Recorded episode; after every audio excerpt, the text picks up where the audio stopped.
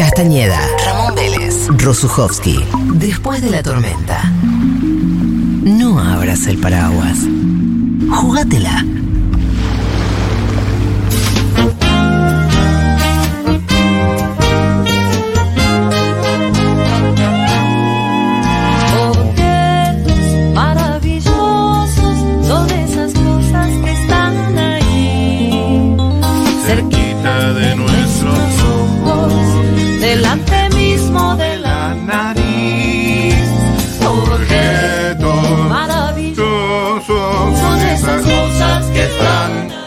¿Dónde? cerquita de nuestros ojos, Delante mismo de la napia. Tres, cuatro. Fíjate las cucharitas en el ropero y en el shampoo. Vamos que se viene la retirada de dientes. Son esas cosas maravillosas Son cosas que diariamente están ahí. Los objetos maravillosos. Hoy en su Día Internacional. El objeto maravilloso, como cada 30 de enero, no es otro que el croissant. En francés, croissant. En español, ¿alguien sabe? ¿Alguien sabe? Eh, eh, eh, eh, eh. ¿Dónde? En español, Media luna. no. Cuerno. Mira. No es lo mismo un croissant que una media luna. Esa traducción no es del todo exacta. En hawaiano croissant, en croatia, en croasa, en bueno, Ya entendimos. en griego croissant, ¿sabes? Cuerno era, mira vos. Eh, en alemán croissant. En italiano, esto es importantísimo, ¿eh? En italiano, crescente, como el titular del examen. Exacto, era un cuerno. Eh, un cornudo. Eh, en portugués, que siempre es importante nombrarlo, croissant, ¿verdad? Como cada No es 30 bueno el panificado en Brasil. No, no hay mucho de eso. No es bueno. Eh, como cada 30 de enero, saludamos eh, a todos los croissants del mundo en su día. Eh, ¿Por qué se celebra? Bueno, vamos a charlarlo con dos especialistas. A falta de uno. Mesa debate sobre el croissant. Están en línea, por un, eh, por un lado, Natalia Baroleta, gerenta general de Cocu Boulangerie, la patisserie por excelencia. Hola Natalia, ¿estás ahí? Sí, sí, por acá estoy. Gracias por atendernos y por mandarnos esa deliciosa merienda de patisserie todos los martes a la radio que hemos disfrutado, por más que no para nosotros, a veces. Sobra. Un placer. Sí, sí, sí, sí. Los inventores de- del chori croissant. Del chori croissant, sí, es verdad. Así es. Vamos a hablar de eso. Pero no está sola Natalia. También estamos con Jérôme Maté, que es asesor gastronómico y trabaja en Costa Azul, en Francia, durante los veranos. Tiene mucha información sobre la comida francesa. ¿Estás por ahí, Jérôme? Sí, estoy acá. ¿Cómo estás? Hola, la, muchas gracias por atendernos. Bu- buen- buenas tardes. Un Bu- placer estar con ustedes en el Día del Croissant. El placer es nuestro. Eh, así que bueno, eh, bienvenidos a la mesa, conózcanse. Jerome, Natalia, Natalia, Jerome. Voy a empezar eh, con Natalia porque la saludé primero. Feliz día, Honor a la dama. honor a la dama además. Feliz día, Feliz día Natalia. para vos también. La pregunta de por qué se celebra cada 30 de enero el Día del Croissant la voy a dejar para Jerome. Muy bien. Y a vos te voy a preguntar cómo se hace un buen croissant. ¿Cómo se hace un buen croissant? Sí, Bueno, clave, la materia prima. Sí. Un buen croissant tiene harinas de primera calidad. Lo ideal es tener harinas orgánicas, sin conservantes. Clave, clave, clave, eh, la manteca. No puede faltar la manteca en el croissant. Y bueno, por suerte acá en la Argentina tenemos los mejores recursos a nivel de lácteos y materias primas. Así que, nada, por ejemplo, en Cocu vienen franceses. y Dicen Ajá. que los croissants nuestros son mejores que los de Francia. Así que es mucho para decir. Hola. Y bueno, de- ¿Mm? Hola, la dice. Hola, la. Está, está medio en este plan haciéndose el francés. Muy, muy. Ajá. Bueno, y después algo eh, característico y, y- y que da también un sabor distintivo es que es una preparación que se hace de manera muy artesanal, requiere de un laminado de muchas capas, es un trabajo bastante, bastante, pero bastante detallado, no es un trabajo que se haga a la ligera, es un arte en sí, y eso es lo que también lo, lo, lo hace característico. Un buen croissant tiene eso, muy buena materia prima, mucho amor, eh, hacerlo con arte y con paciencia. Impecable, Natalia. Y ahora sí, le paso la batuta a Jerome. Antes de preguntarte por el día del croissant, si tenés algo para agregar, si es que se puede agregar algo de cómo se hace un buen croissant, Jerome. Sí, bueno, mira, el, croissant, bueno, como, como dijo Natasha, exactamente lo que importa es la materia prima, naturalmente. La manteca es un hecho fundamental porque lo que cambia eh, el croissant de por ahí, de la media luna u otro tipo de viennoiserie es que el croissant se hace 100% manteca. Sobre Ajá. todo, o sea, existe un, una- un croissant más económico, más industrial, que se hace con una parte de manteca y margarina, Mm. pero generalmente el croissant es de manteca y se siente. Y lo que la especificidad del, del, del croissant es justamente este hojaldrada. Tiene que ser crujiente, tiene que ser hojaldrada, viste, cuando sentí la capa, cuando lo comes, y adentro alveolada. Esos son las dos, los dos requerimientos. Adentro, adentro cómo, adentro cómo, perdón. Y alveolado, ¿viste? Cuando tiene como, está como una masa crecida. Bueno, es esto, porque eh, lo, lo que le decimos nosotros es brioché. Brioché es una masa, ¿viste? Un poco esponjoso adentro. Claro. Porque el croissant es la combinación exacta de lo que es un hojaldre crujiente Ujú. y una masa crecida de tipo brioche. Entonces esta mezcla es una es como un hojaldre que tiene levadura, entonces que tiene un poquito de levado, ¿entendés? Claro. Entonces esto es la especificidad del croissant. Un buen croissant es vos lo comes y lo mordés y, y cruje un poco al exterior y adentro, viste, es una masa muy suave, muy, muy, muy alveolado, muy... ah, cuando digo alveolado, viste, que tiene como burbujita adentro. y Claro. Cuando vos lo cortás y ves, viste, como Sí, sí, burbuja, no es una, mesa, una masa llena apelmazado. como A, mí me ejemplo- sale, me sale decir aereado. No sé si es lo mismo. Aereado, exacto, Ok. aereado, aereado. Ok. Eso es la, la palabra exacta. Y por último, antes de pasarle la batuta a mi compañero, el otro Matías Matías Castañeda, eh, ¿por qué se celebra, Jerome, el día del croissant del 30 de enero? La verdad que no lo sé, porque esto Ajá. es una cosa, viste, un invento de los últimos años, porque, viste, hay día de todo y bueno, es una, una, una manera de promocionar un producto en sí, que no está mal también de hacerlo. Bien. Pero yo te voy a, a- a dar una cosa por ahí, una- un tema de color, un tema que te puede interesar o que le puede interesar a los auditores. Sabes que Francia se destaca mucho para su viennoiserie. Cuando digo viennoiserie es el croissant y los tipos de croissant.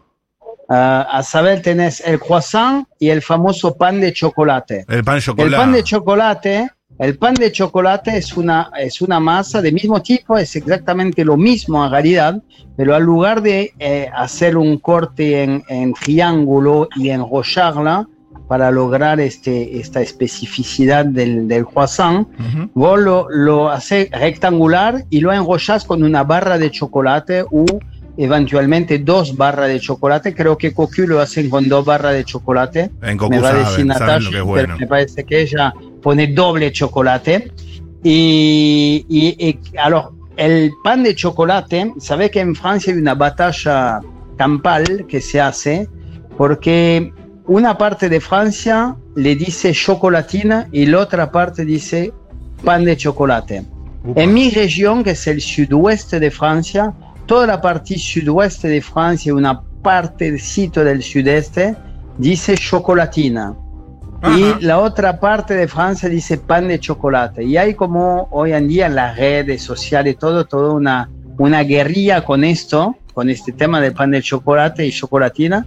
Pero te puedo asegurar que si vas un día en Toulouse, que es mi ciudad, en el sudoeste de Francia, Qué lindo Toulouse. y pedís eh, un pan de chocolate en una panadería, no te lo van a dar directamente.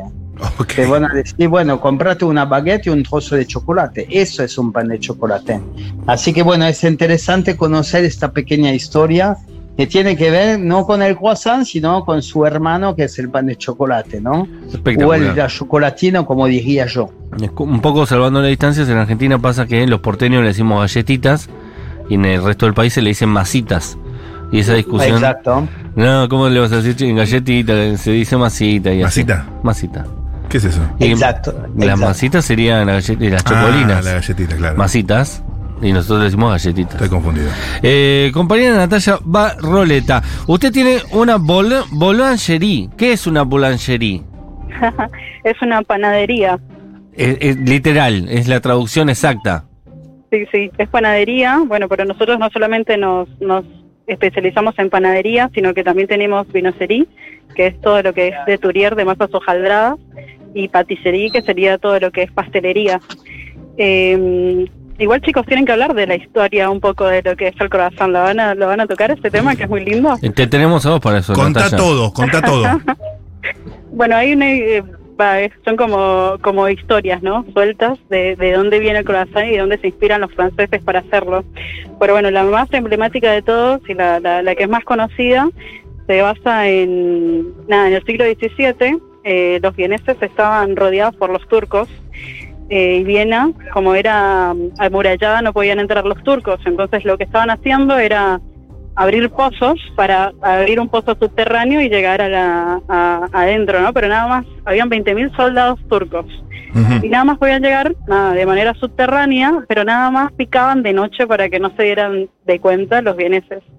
¿Qué sucede? Que los que trabajaban de noche, como nosotros todavía lo hacemos actualmente en Goku, eran los panaderos y ellos se dan cuenta de esto. Eh, luego, bueno, como que dan la alerta, evitan que la, invasión turca y a partir de esto, eh, nada, el emperador a ellos los agasaja, ¿no? Les dan reconocimiento.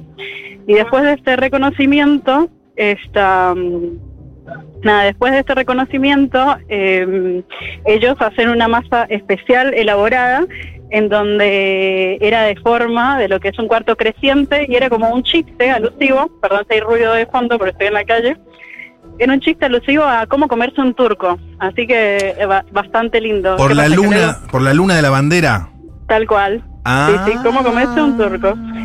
Y esta, nada, a partir de esto, los franceses lo que hacen es con su masa característica, lo que es la vinocería y la pastelería, que lo suelen eh, complementar y hacer eh, mucha fusión y es algo característico, lo que hacen es hacer como este tipo de, de- de cuarto creciente lunar, pero con esta característica masa hojaldrada, que nada, ya estaba el pan de chocolate, eh, y a partir de acá sale el, sale el croissant como lo conocemos ahora y como se difunde en el resto del mundo. O sea, es lo- son los franceses los que lo llevan a como a, a expandirse. Y bueno, esto es un poco la historia, muy linda historia. ¿Cómo comerse un turco es? Mira, eh, Eh, ¿Te comiste un turquito? ¿Qué pasó? y acá durante muchísimo tiempo, probablemente porque no se conocía la verdadera pastelería francesa, eh, como ahora que hay en Palermo tantos lugares donde se hace bien, eh, se confundía mucho decir que un croissant era una media luna, y por lo que están contando no tiene absolutamente nada que ver. No, no, es distinto. El croissant, mira, tiene la particularidad de que es como un equilibrio entre lo dulce y lo salado. Tiene este sabor característico más saladito, pero ahí está muy equilibrado, tampoco es que llega a ser... Y es hojaldrado. La, la medialuna es capaz de un poco más pancito, un Sí. poco más como el brioche. Es Ujú, verdad. Es cierto. Y el croissant es, es crujiente y es aireado, en- es crujiente por fuera y aireado en- adentro, entonces se siente suave, se deshace en la boca. Qué rico. Y a vos. Natalia, ¿de dónde te vino este amor por la pastelería francesa y al punto donde hoy haces mejores croissants que los mismos franceses? Y mira, acá el, el- vamos a decir que la figura intelectual de lo que es Cocu es Morgan Chauvel, que es uno de los fundadores originales. Él era ingeniero en sistemas.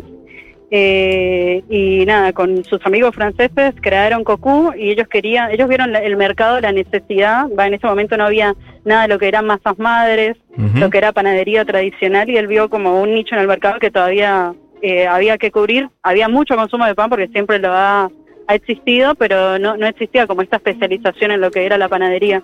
Entonces es- ellos, nos- nosotros somos precursores, hace ya 10 años que estamos en el mercado de lo que fueron, fue, capaz si fuimos una de las primeras panaderías, boulangerie de masas madres, tenemos eh, nada, de todo, de todo un poco. Ahora ya expandimos lo que es la oferta gastronómica y tenemos también una propuesta de cocina completa.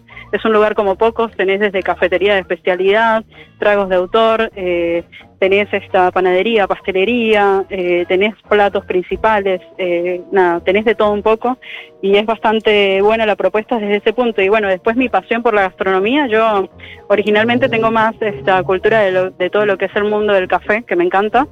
Eh, y nada, una cosa lleva con la otra, ¿no? Es la experiencia en sí, es la parte cultural, es como la fusión. No se queda solamente en lo que comes, sino lo que significa.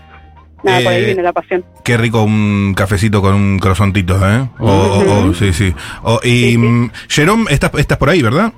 Sí, sí, estoy acá eh, escuchando atentamente. Eso, bien, tengo los puños cargados, cargados de preguntas para vos, pero te percibo con ganas de, de- de acotar algo sobre lo que acabas de escuchar de Natalia, algo para agregar.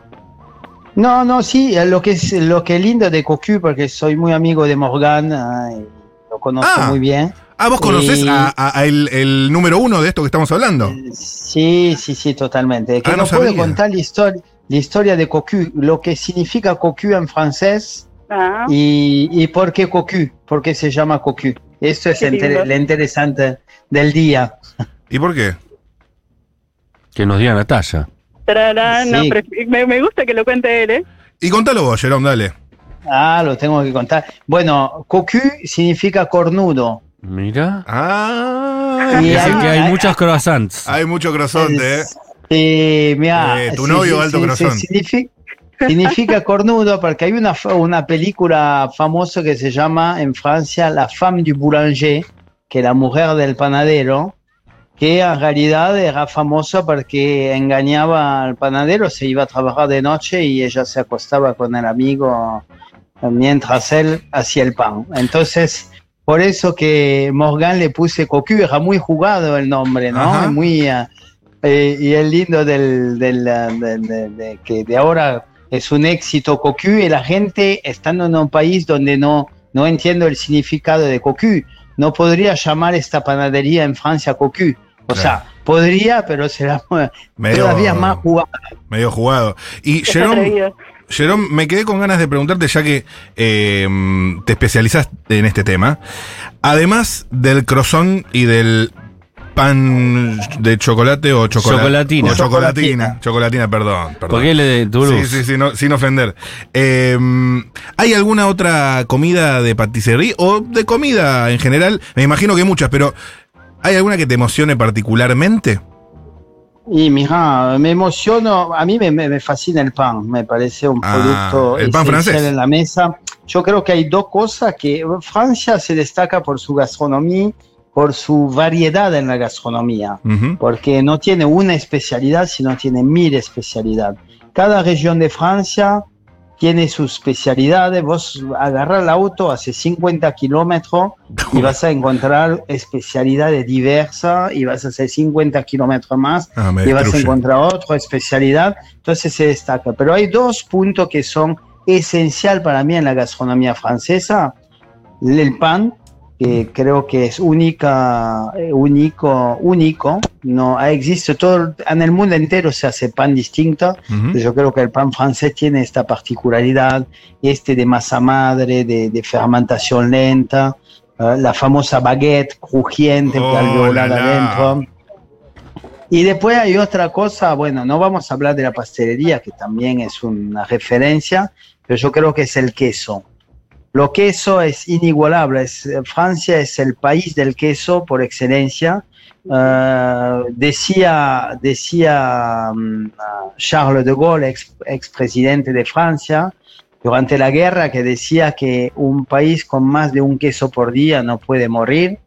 Y es así, tiene más de 370 quesos Uf. de, de apelación de origen controlada. Y te ¿Sabes voy a... lo que significa apelación de origen controlada? Significa que para tener esta apelación tiene que venir de una región que tiene que eh, responder a un montón de, ah, de label de calidad, de, de, de proveniencia, Claro. de la leche, de sí, de otro.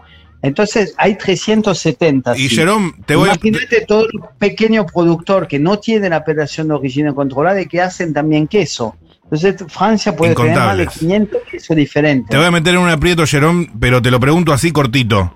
¿Cuál es tu preferido? Uf, es difícil, es difícil. Te maté con Pero esa, si eh. tengo que decir uno, haré. Si yo tengo que irme a una isla desierta y comer un solo queso en la vida. Esa era la Ahí pregunta, voy a sí. decir dos. A ver. Uno sería el etorki, que es un queso vasca, que es un queso de oveja. Ajá. Y el segundo, que para mí es el rey del queso, el roquefort. Oh, la, la. Que también, que también leche de Yendo. oveja. Es, El brie a mí me mata. En pero- Argentina no, no comemos mucha variedad de quesos, pero el Roquefort está ahí, está el Sí. queso. Eso en- vas a un supermercado chino y tienen cuatro o cinco quesos y el Roquefort está. Empanada, jamón y Es decir roquefort. que- Igual, igual, igual yo te invito a probar un Roquefort francés, porque Sí, el que pero vos sí, sí, compras sí, como. Roquefort no es Roquefort. Ok, Lo queso claro. azul que compras no es un Roquefort. El queso Roquefort viene del sudoeste de Francia, Y bueno, y es un no me da queso la plata que es de- para com- conseguir. de oveja, de leche de oveja. Está envejecida en una cava con mucha humedad, entonces por eso que tiene todo esto hongo adentro. Es un, un viaje de ida. Yo te invito a un día Por favor. un verdadero Roquefort. Cuidado, ver cuidado porque vamos, Jerome, Jerome, eh. Cuidado por favor, porque que yo quiero probarlo, así que posta. Bueno, sí, sí, eh, no, creo que, no sé si hay ahora importación de Roquefort en Argentina, pero bueno, yo estaba recién en Punta del Este, en la Borgoña, en el restaurante de mi amigo Jean-Paul Bondou, y, y él importa queso de Francia y tenía el Roquefort, tenía, él tenía como 25 variedades de queso. que importa de Hermoso. Francia. Y si no, Natalia, le- metele Roquefort al croissant. No sé si se hizo eso. tenemos, tenemos. Ah, bueno. Me sirve. Listo. Igual no es Roquefort, Roquefort. Pero bueno. Bueno, Natalia Barroleta. Jerome Mate, gracias a ambos dos por haber celebrado el Día del Croissant en Después de la Tormenta. Bueno, un A placer. Gracias.